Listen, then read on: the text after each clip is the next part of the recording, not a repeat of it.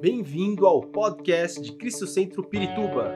Para ficar sabendo sobre tudo de nossa igreja, acesse cristocentro.org.br ou siga-nos através do Facebook e Instagram como Cristo Centro Pirituba.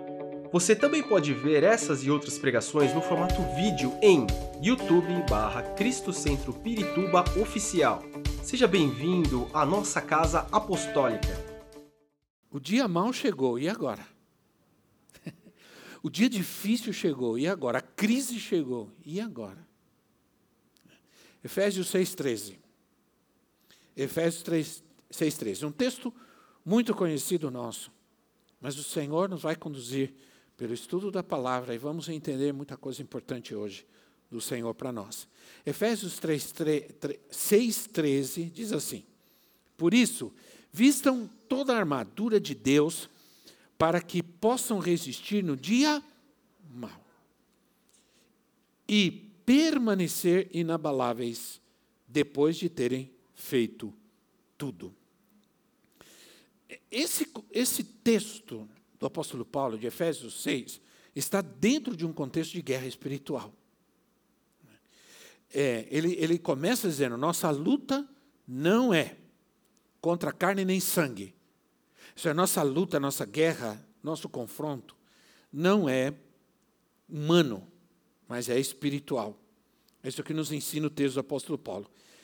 E esse versículo explica tanta coisa, tanta coisa que nós passaríamos aqui a noite inteira falando só sobre isso. Primeiro, ele deixa claro que nós vamos ter na nossa vida um dia mau, um dia difícil. Né? Que nós vamos passar por crises, por dificuldades. E que nós vamos ter que resistir. Nós vamos ter que enfrentar. Não vamos poder fugir, nem vamos poder nos esconder. Gostaríamos, mas não vamos poder. Todos, em algum ou em alguns momentos da vida, vão passar por situações difíceis, inesperadas. Inesperadas. Alguns acreditam que o dia mal aqui se refere ao dia da nossa morte física. Alguns teólogos dizem isso, mas na verdade é, a Bíblia diz que esse dia será um dia maravilhoso para nós, porque Deus se alegra né, nesse dia da nossa vida. Outros acreditam que aqui é uma questão escatológica, que os finais dos tempos serão difíceis. Serão difíceis. Mas, uma coisa nós precisamos entender: alguns de nós que estamos aqui, alguns de nós provavelmente não vamos ainda chegar nesse tempo. Né? Não vamos chegar nesse tempo, alguns talvez. Porque os, os tempos finais serão difíceis, serão tempos maus, difíceis mesmo. Mas não, realmente o apóstolo Paulo, ele, ele não está falando de um dia exatamente de 24 horas, mas ele está falando de um tempo de crise, um período de crise, que pode durar 24 horas, semanas, meses, quem sabe. E o primeiro, então, aqui destacar é isso. Não é um tempo específico, mas é um período. E eu entendi algo quando eu estava estudando a palavra de Deus, que esse dia mal na verdade, ele se refere a uma situação inesperada para nós. Tem a ver com uma, algo surpreendente, algo que nos surpreende, que não pensávamos que poderia acontecer conosco, que vemos acontecer com muita gente, mas acreditamos que nunca aconteceria conosco e de repente acontece. Essa é uma situação muito frustrante quando ocorre em nossa vida porque nos sentimos humilhados, nos sentimos muito confrontados, porque estamos passando por algo que jamais espera, esperaríamos acontecer em nossa vida, vimos, vimos acontecer na vida de muita gente. É muito difícil aceitar isso, quando isso acontece conosco. É. E, e, geralmente é algo que eu não consigo resolver, é algo que é, gera frustração, é algo, é algo muito mai, maior do que eu, é um gigante na minha vida. Isso pode ser a depressão. É, eu, eu imaginei, eu, eu pensava que eu nunca passaria por essa situação na minha vida. Eu sou um pastor, eu sou um apóstolo, eu estou 35 anos pregando a palavra, jamais ter depressão na minha vida. Vocês não sabem. Situações financeiras. Eu vi tanta gente passando problema financeiro, tanta gente sem dinheiro, passando lutas. Isso na minha vida nunca, jamais, de repente, chegou o dia mal. chegou o dia difícil. Doenças graves. Doenças graves. Já vimos acontecer com tanta gente e de repente chegou o dia mal. Casamento, divórcio, separação e, e, e todas essas situações que são tão difíceis, inesperadas, que não esperamos, não queremos, não precisamos, mas elas podem acontecer e vão acontecer e Deus vai permitir. São situações reais, reais. E o que nós vamos entender é que nós devemos aceitar que nós estamos enfrentando algo que é real. Que é real. Os problemas são reais. E agir em fé não significa ignorar a realidade. Não significa é, ignorar a realidade. E Paulo diz em 2 Coríntios capítulo 5, versículo 7, o apóstolo Paulo diz assim: Porque vivemos por fé e não pelo que vemos. Vivemos por fé e não pelo que vemos. O que nós vemos é realidade. A fé tem a ver muitas vezes com o que nós não podemos ver com os olhos naturais. Sim ou não, irmãos?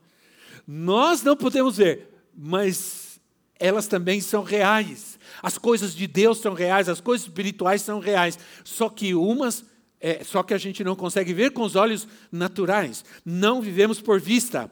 O que está acontecendo ao meu redor é real, é real. Mas eu não posso viver em função dessas coisas. É isso que o Senhor está dizendo, é isso que Paulo está dizendo. Não posso me entregar a essas situações. Os olhos veem o que é real, a realidade, mas a fé vê o sobrenatural. A fé crê, a fé espera no sobrenatural. Isso é fé.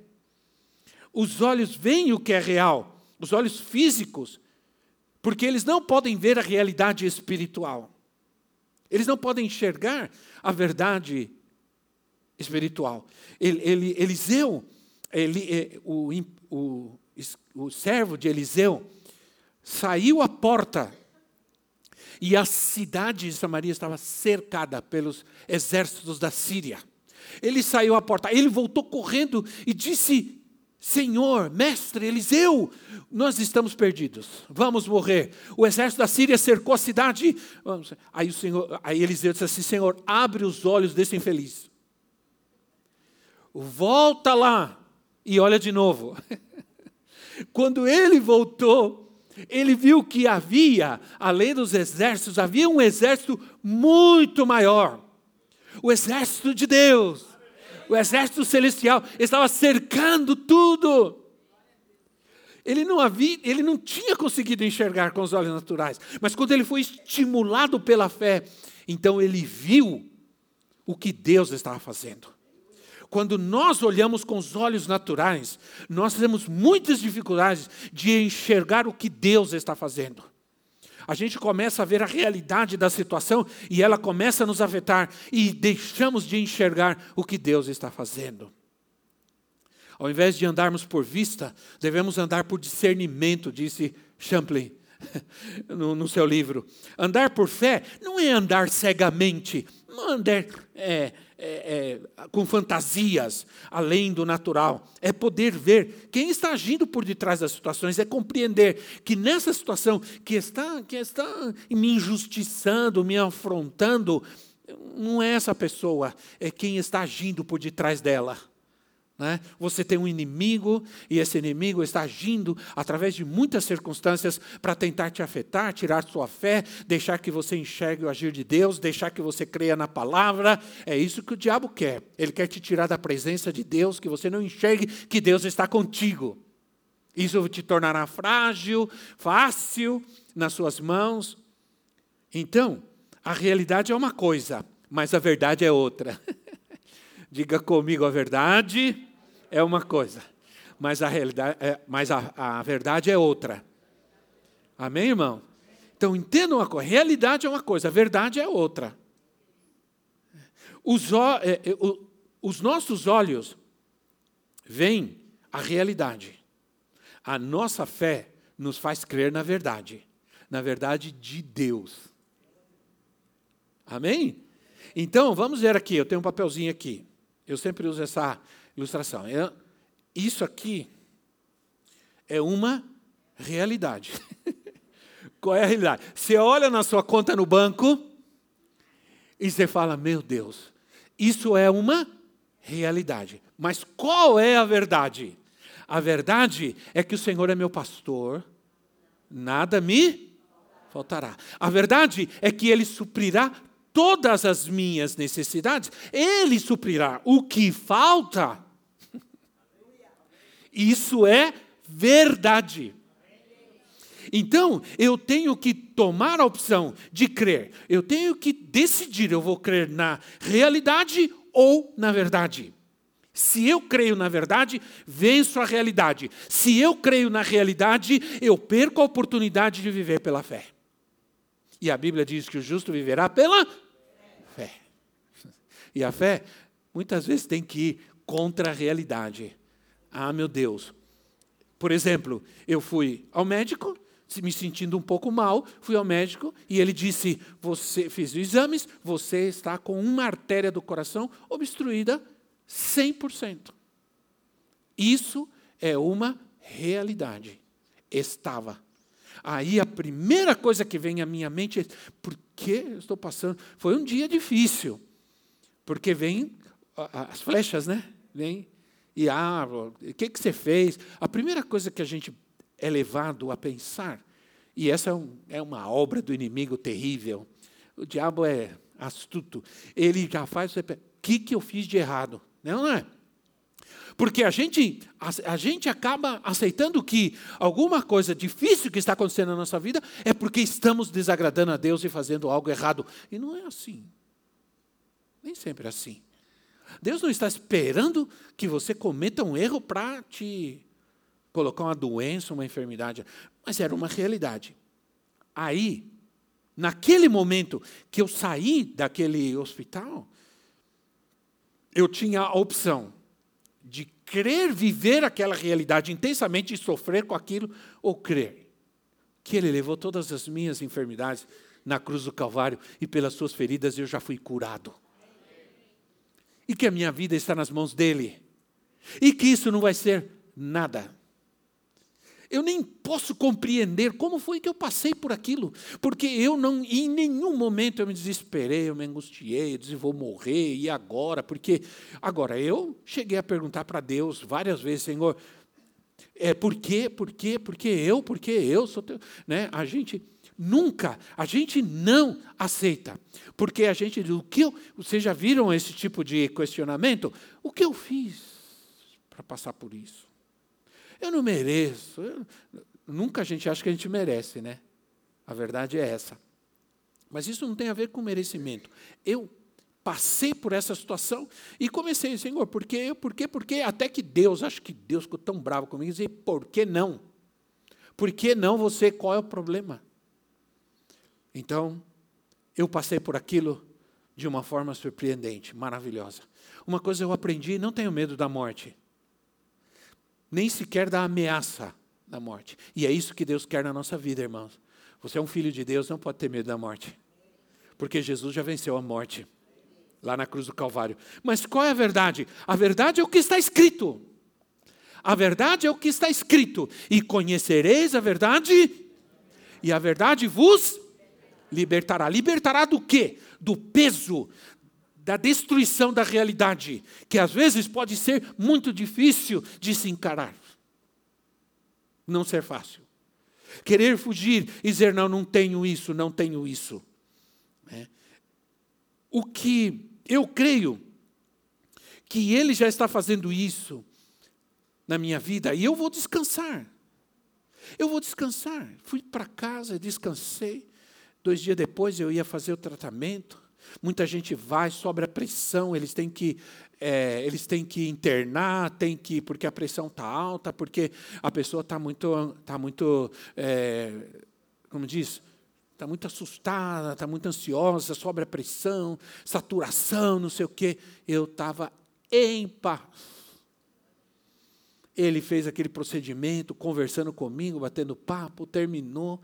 Falou: Olha, terminou, fica tranquilo, vai em frente, muitos anos de vida ainda, vida que continua, vida que segue, falou para mim.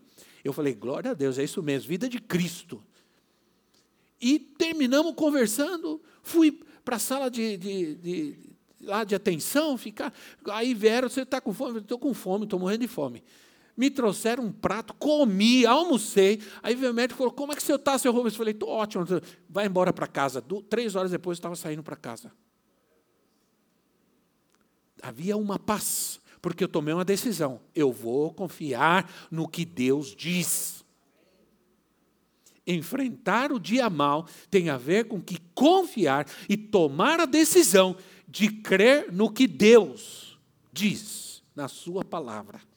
Isso é que vai fazer diferença. É por isso que nós vamos conhecer a palavra. É por isso que nós vamos conhecer a verdade. A realidade está lá. Quando eu olho nos bolsos, quando olho na conta do banco, quando o médico diz: você tem isso, tem aquilo. A fé traz a verdade ao meu interior. A realidade está diante dos meus olhos e ela chega à minha mente, ela chega à minha alma mas ela nunca pode chegar ao meu espírito, porque o meu espírito tem que crer na palavra, no que Deus diz. Amém, irmão? Você tem que crer no que Deus diz. O que está ocorrendo ao meu redor é uma coisa, mas no meu interior tem que ser outra. Hã? O que está ocorrendo, vou repetir, ao meu redor é uma coisa, o que está ocorrendo no meu interior deve ser outra uma outra realidade, a presença de Deus. O que ocorre ao meu redor é realidade. No meu interior tem que estar a verdade.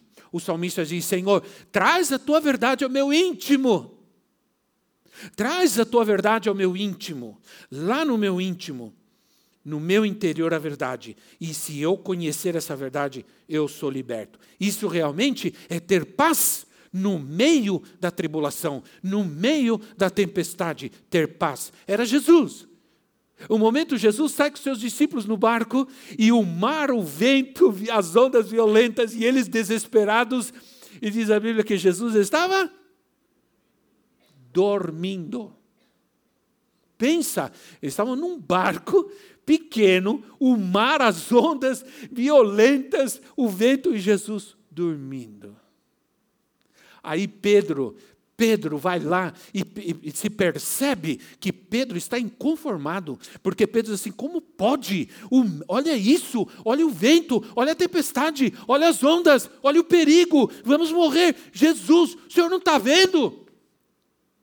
Como que repreendendo ao Senhor, né? Aí Jesus abre os olhos, espreguiça, e o barco preguiça, não está acontecendo alguma coisa tal. Aí, Senhor, olha, vamos morrer, o Senhor não está vendo, olha, como que exigindo, né? Às vezes a gente tem essa atitude com Deus, de achar que Deus tem a obrigação de fazer alguma coisa na nossa vida.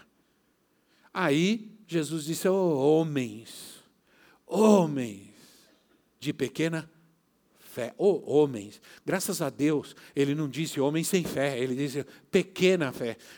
Uma compaixão maravilhosa do Senhor. Dizer, homens de pouca fé, a misericórdia de Deus está nisso, que mesmo tendo, tendo pouca fé, Deus age na nossa vida. Deus nunca vai esperar que você tenha uma fé tremenda. Deus sempre, se você tiver uma fé pequena, Ele vai agir, porque Ele é misericordioso. E eu chego a pensar que se você não tiver fé nenhuma, ainda assim Ele vai ter misericórdia de você. Né? E, e claro que a vida a nossa vida, nós estamos falando de algo que precisa estar dentro de um contexto. A nossa vida precisa estar em ordem. Não é tentar ficar falando com Deus, exigindo, agir em fé, aquelas coisas loucuras todas, sem uma vida em ordem. Né? É, porque Deus não está zangado com vocês. Viu? Diga quem está ao seu lado, Deus não está zangado com você. Deus te ama. Amém? Deus, Deus te ama, Deus não está zangado com você. Agora, quando Jesus nos ensinou a orar, ele diz assim: quando vocês orarem, vocês vão dizer algumas coisas, entre elas vocês vão dizer: livra-nos do mal. Livra-nos do mal. Não nos deixe cair em tentação, Mateus 6,13. Não nos deixe cair em tentação, mas livra-nos do mal, porque teu reino, o poder e a glória para sempre. Livra-nos do mal. Quem está por detrás do dia mal? O maligno. Quem está por detrás do mal? O maligno. Por isso se chama maligno. Aquele que tem a essência do mal. Então, Jesus está orando, ensinando a orar, e ele nos ensina que há um período de fúria satânica contra nós. Nossa luta não é contra carne nem sangue. Há uma fúria. Se o Senhor permitisse, o diabo já tinha arrancado tua cabeça fora faz tempo. Porque ele tem ódio de você. Principalmente quando você adora o Senhor porque ele quer essa adoração para ele, e, e você está adorando ao Senhor. Ele tem raiva de você, mas ele não pode fazer nada na sua vida. Pedro diz assim: aquele que é nascido de Deus, o diabo não lhe pode tocar. Mas também ele diz: cuidado, não deis lugar ao diabo. Lugar aonde? No meu lado, no meu. Não, na sua vida. Na sua vida. Não deis lugar. E a palavra aí é a palavra tropos, que, que significa lugar mesmo. Não deis lugar. Então, aí Jesus, em João 17, 15, Jesus está orando, e ele ora assim, ele diz assim, João 17, 15, Não rogo que os tires do mundo, mas que os proteja do maligno. Aí Jesus está orando, ele está intercedendo pelos seus discípulos. E ele disse: Pai, livra os discípulos do maligno, mas não os tire do mundo. Presta atenção: o mundo é a realidade em que eu vivo. Essa é a realidade. Não os tire do mundo. Nós não somos ETs. Nós não somos, nós não andamos na rua assim, que eu estou no outro mundo. Não, você não. Você não está louco nem é fantasma. Você está nesse mundo. Há uma realidade, um mundo caído, um mundo extremamente maligno que nós estamos vivendo. As ideologias, ideias, as, as, as conclusões, está tudo maluco. Um mundo maligno, realmente, um mundo caído. Mas o Senhor ora e diz assim: Pai, não os tire do mundo, da realidade, mas livra-os do mal. Não é bom isso? Por que eu vou te dizer? Porque nós podemos pedir para as pessoas orarem por nós, intercederem por nós, mas entenda uma coisa: você já tem um intercedor poderoso, que é Jesus. Paulo diz lá em Romanos 8, 34, ele diz assim: Romanos 8, 34, ele diz assim: Quem os condenará foi Cristo que morreu, e mais, que ressuscitou, está à direita de Deus e também intercede por nós. Jesus está intercedendo por você. Você quer mais, irmão? Você devia estar tá pulando de. dando glória a Deus aí no seu lugar. Vou repetir para você: Jesus está intercedendo por você. O diabo cercou Pedro e rodeou os discípulos. E Jesus disse, chegou um dia para eles disse: oh, o diabo rodeou vocês e tudo, mas eu intercedi por vocês. Eu intercedi por vocês nesse dia que o diabo resolveu rodear vocês, rodear a sua vida para tentar te derrubar, mas eu estava lá e eu intercedi por vocês. Ô oh, irmão, talvez você nem saiba, nem percebeu, e o Senhor te livrou do inimigo. Que o dia que ele resolveu querer te destruir, Talvez esse dia não seja um dia, sejam meses, sejam anos, mas o diabo tentou, tentou, não conseguiu. Você está aqui hoje, você está dando glória a Deus, porque o Senhor intercedeu por você, cuidou de você, e você está aqui hoje. Oh, glória! Isso é maravilhoso. Temos toda a ajuda que nós precisamos diante da nossa limitação humana. Quando a gente vai orar, tem alguém que nos ajuda a orar da palavra de Deus, que o Espírito Santo é, nos ajuda. Vocês já ouviram esse versículo? Está em Romanos 8, 26, 27, diz assim: Nós não sabemos como orar, mas quando a gente se ajoelha para orar, o Espírito Santo nos ajuda, ele intercede, ele nos apoia, ele, ele filtra as nossas orações. Por isso, para que as nossas orações sejam aceitáveis ao Senhor, cheguem na presença de Deus, porque a gente às vezes não sabe como orar, a gente, a gente só Deus, né? Tem misericórdia de nós. E mas o Espírito Santo, quando você se ajoelha, eu creio nisso. Você se ajoelha, está aflito, está angustiado, você se ajoelha, diz a Bíblia, o Espírito Santo chega ali e ele começa a interceder com vocês com gemidos inexprimíveis. A presença de Deus, ele ora com você, ele clama ao Pai com você. Você não está sozinho. Nesses dias difíceis, entenda uma coisa: você não está sozinho, você tem intercessão, você tem a presença do Espírito Santo. Ah, sabe, é, há uma coisa que a gente precisa entender. Diante dos dias difíceis e maus, diante das crises, é qual é a nossa posição. Qual é a nossa posição? Qual é a minha posição? Isso é muito importante aí o versículo 14, na NVI, o versículo 14 do texto que nós lemos, nós lemos Efésios 2,13, no versículo 14 diz assim: Assim, mantenham-se firmes, cingindo-se com o sim da verdade, vestindo a coraça da justiça. Diz, mantenham-se firmes. A NVT diz assim: mantenha a posição. Ah, eu gostei disso. É, eu gostei disso. Mantenha a posição. Aí eu me lembrei, porque isso quer dizer que quando chegar os dias de aflições, que certamente virão, nós devemos entender qual é a nossa posição. E eu, do nada, eu estava estudando, lendo isso, e às vezes eu fico sozinho ali e falo, meu Deus, sozinho, sozinho. Que maravilha, mas isso é poderoso demais. Sozinho, eu falando comigo ali. Só que, graças a Deus, não estou sozinho, o Espírito está comigo. O Espírito está se alegrando também. Falei, está vendo? É isso. E os anjos dizem, amém, glória a Deus. Então, há uma reunião bendita, maravilhosa ali naquele momento. A palavra de Deus é isso, sim ou não? Porque nós estamos pregando aqui a palavra de Deus. Aí diz assim, qual é a tua... Aí eu me lembrei daquele filme Patriota com Kevin Costner, se eu não me engano. Patriota. É um filme que relata a guerra entre os escoceses e os ingleses. Né?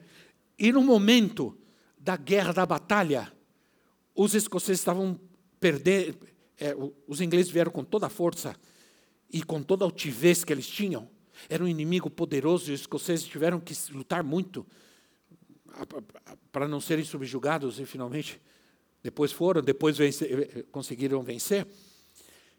Teve um momento que o exército escocês estava indo em frente e de repente o inimigo veio com toda a fúria, o exército começou a recuar. Então ele pegou a bandeira, patriota pegou a bandeira e, e, começou a gritar: Não deixe suas posições, não deixe suas posições, avancem, não saia das suas posições. E aqueles soldados pararam todos e voltaram outra vez à posição em que eles estavam. Ele sabia que aquela atitude, que aquela decisão de manter a sua posição firme era crucial para resistir na guerra, na batalha, naquele momento terrível que eles estavam enfrentando. Mantenha a sua posição. Agora você precisa entender qual é a sua posição em Cristo. Qual é a tua posição em Cristo? Manter minha posição em Cristo é crucial, é fundamental para permanecer em pé nos momentos de lutas, dificuldades, crises que nós vamos passar na nossa vida. Porque isso também faz parte da misericórdia e da perfeição de Deus, de um Deus que faz chover sobre os justos e os injustos. ah, há um texto, Efésios 6, de 1 a 7. Efésios 6, de 1 a 7. Depois você leia e aprenda qual é a sua posição aqui. Efésios, 1, é, Efésios 6, de 1 a 7, diz: Vocês estavam mortos em, seus, em suas transgressões e pecados. Vocês estavam. Não estão mais, amém? Vocês estavam mortos em suas transgressões e pecados, nos quais costumavam viver quando seguiam presente ordem deste mundo e o príncipe poder do ar, o espírito que agora está atuando nos que vivem na desobediência. E anteriormente, anteriormente, todos, perdão, todos nós também vivíamos entre eles, satisfazendo as vontades da nossa carne, seguindo os seus desejos e pensamentos. Como os outros, éramos por natureza merecedores da ira, não somos mais. Todavia, Deus, que é rico em misericórdia, pelo grande amor com que nos amou, aí começa nossa posição em Cristo. Deu-nos vida, juntamente com Cristo, quando ainda estávamos mortos em, em transgressões. Pela graça vocês são salvos. Bom, eu tenho vida, eu sou salvo, o que mais? Deus nos ressuscitou com Cristo, sou ressuscitado com Cristo, e nos fez assentar nos lugares celestiais em Cristo Jesus. Aqui fala de uma posição. Nos fez assentar em lugares celestiais em Cristo Jesus. Bom, nós não estamos sentados em nenhuma nuvem, em nenhum, lá, em nenhum, ah, nenhum ambiente celestial. Nós estamos sentados na cadeira aqui em Cristo Centro. O que significa isso então? Significa a minha posição em Cristo. Isso fala de uma posição de autoridade, porque Jesus se assentou num lugar de autoridade. Quando ressuscitou, ele disse: Toda autoridade me foi dada nos céus e da terra. E agora nós estamos sentados com ele nas regiões celestiais. Isso fala de autoridade. Está na hora da gente se levantar nesse, nesse tempo de crise, ou nesse lugar de crise, e começar a tomar autoridade em nome de Jesus. Sabe, o nome de Jesus. O nome de Jesus. Quando você diz Jesus, Jesus, Jesus, Jesus. Isso muda tudo, irmão. Você precisa crer nisso. Você precisa crer. Que o nome de Jesus tem poder. Quando você clama esse nome, ah, você precisa, você precisa confiar mais. Você precisa deixar de, de dizer Jesus quando dá um tropeção. Jesus, para com isso. Eu não estou falando disso. Mas quando você se levanta no meio dessa situação e começa a dizer, Jesus, você vai ver poder que tem o nome de Jesus. Você não expulsa demônio jogando água, é, pegando uma cruz, sair correndo com a cruz para cima do demônio. Você não é o grito, não, sangue de Jesus, não. É nome de Jesus. Você sai no nome de Jesus. Você sai da minha vida, sai agora desta casa, no nome de Jesus. Poder. Então, nós somos ressuscitados, aí, aí nos leva mais. Ele diz: para mostrar nas eras que hão de vir a incomparável riqueza da sua graça, demonstrada em sua bondade para, para conosco, em Cristo Jesus. Eu tenho, eu sou salvo, eu sou liberto, eu estou sentado nas regiões celestiais com Cristo, eu sou ressuscitado e eu também tenho a bondade de Deus na minha vida. A bondade de Deus me segue. me segue, né? Antes, na velha vida, estávamos mortos. Cristo nos deu vida. Era merecedores da ira, não somos mais. É. Eu tenho vida nova em Cristo. Diabo, você não vai me tirar da minha posição em Cristo. Não vai. Acabou. É, nos fez assentar nas regiões celestiais. Essa é a autoridade que eu tenho contra o mal. Use o nome de Jesus. Use o nome de Jesus. Porque no nome de Jesus eu me tornei justo. Agora, eu quero falar no tempo que eu tenho sobre algo que às vezes a gente não entende, porque há tanta confusão e essa. A, a, eu, eu, vejo às vezes algumas coisas, eu falo, Jesus, não, tem misericórdia, porque eu, é, é, as pessoas estão emocionadas com pregações que elas têm mais emoção do que verdade. É, é, tanta coisa que a gente. Nós não podemos deixar pregar a verdade, porque alguns pegaram a verdade e tentaram transformar numa mentira. Não podemos. A verdade continua sendo verdade, mesmo quando pessoas querem transformá-la ou querem maquiá-la numa mentira. Então, Salmo 5,12 diz assim: eu quero falar sobre o favor de Deus. O favor de Deus. Quantos de vocês entenderam que vocês são justos em Cristo? Amém? Diga, sou justo. Aí você lê Salmo 5,12 diz assim: Pois tu, Senhor, abençoas o. Abençoa quem? Quem não escutei, irmão? Ah, obrigado. Justo. O teu favor o protege como um escudo. Ô justo. Sou eu, diga, sou eu. Se alguém gritar num lugar, justo, sou eu. Né? É, às vezes, a profetisa, quando chamou ela para alguma coisa, principalmente no aeroporto, diz assim, Senhor Antônio. Felizmente, esse é o sobrenome que ela ganhou, casando comigo, Antônio. É a senhora Antônio. Aí ela levanta e vai lá, né? Pois tu, Senhor, abençoa o justo. Salmo 68, 28. Salmo 68, 28 diz assim: A favor de vocês, manifeste Deus o seu poder. A favor de vocês. Mostra, ó Deus, o poder que já tens operado para conosco. Aí você fala, como eu posso vencer os pensamentos ruins? Quando eu posso vencer essa batalha que corre na minha mente, na minha alma? Como? Com a palavra de Deus. Está tá lutando com isso? Anda com a palavra de Deus. Do teu lado. Na cabeceira da tua cama. Todos os dias está ali a palavra. Onde você vai, vai com a palavra. Porque no momento que vier a tentação, o ataque, o inferno se levanta, a fúria demoníaca, você tem a palavra. Em Cristo sou justo e o Senhor me protege.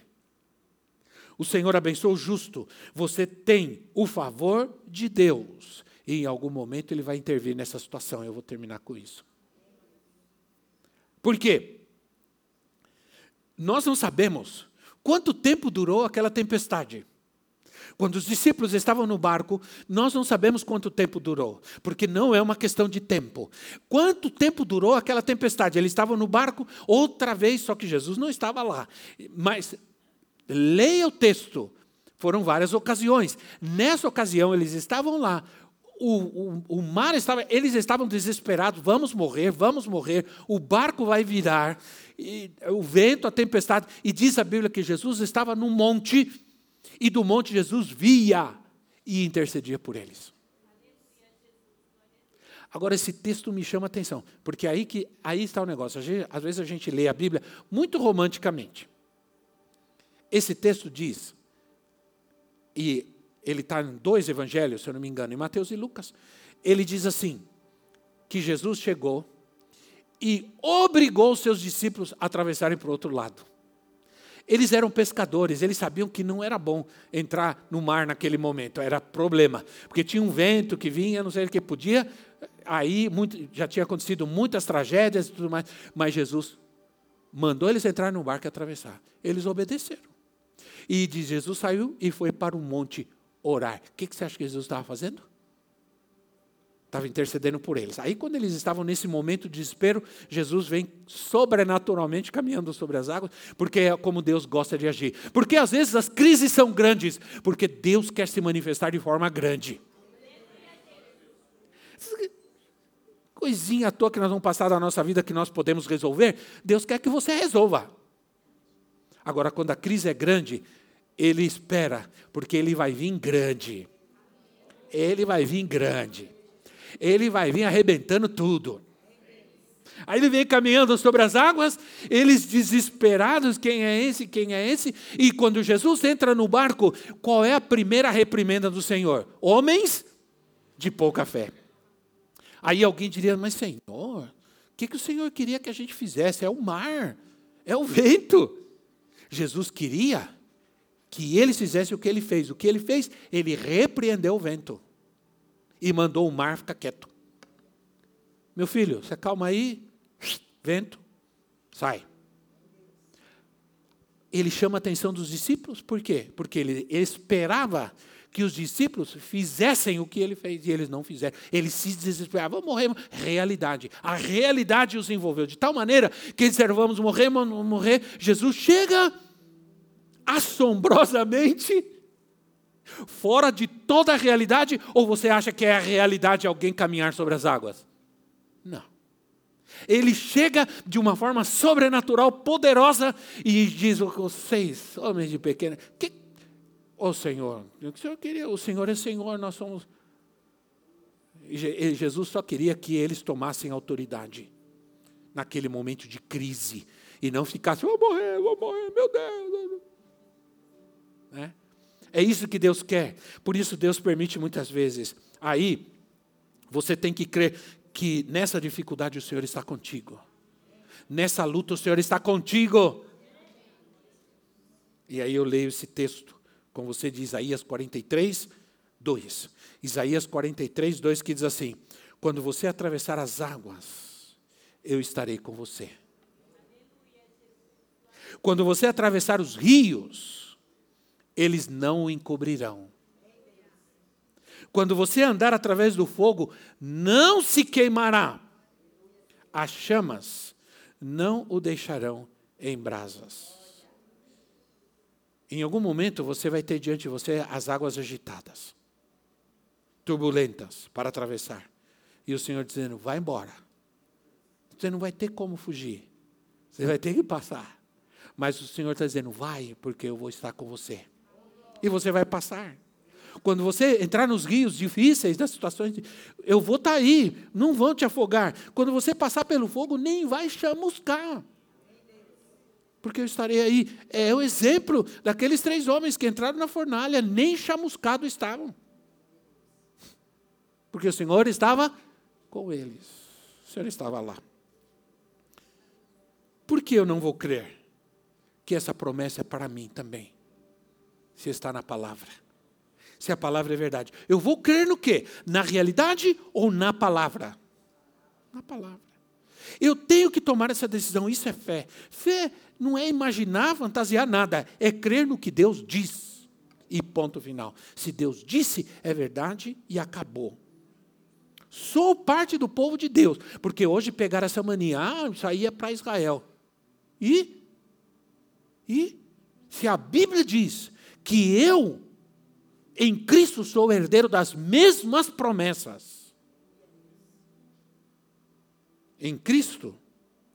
Então, qual é o problema? É para mim também. É para mim, é para você. Isaías diz que o Senhor vai abrir um caminho no mar revolto, o mar agitado. Você chega naquela situação da sua vida e se diz assim: não sei o que fazer, não sei para onde ir. É quando Deus vai abrir um caminho é quando Deus vai te dar direção. Hã? Deus ama abrir caminho no deserto. Imagina caminho no deserto é deserto, não existe caminho no deserto. Tudo que você olha, o deserto é uma coisa só. Mas aí a Bíblia diz que Deus vai abrir um caminho no deserto. E Deus vai abrir um caminho no mar. Ele já fez isso. Ele fez isso com Israel. Ele abriu um caminho no mar e Israel passou em seco. Então, irmão, Deus vai abrir um caminho nessa situação. Ele já está fazendo isso em nome de Jesus. Você tem que crer, coloque-se pé no seu lugar. Esperamos que esta mensagem tenha te inspirado e sido uma resposta de Deus para a sua vida. Quer saber mais sobre Cristo Centro Pirituba? Siga-nos nas redes sociais no Facebook, Instagram e YouTube, ou visite nosso site em cristocentro.org.br.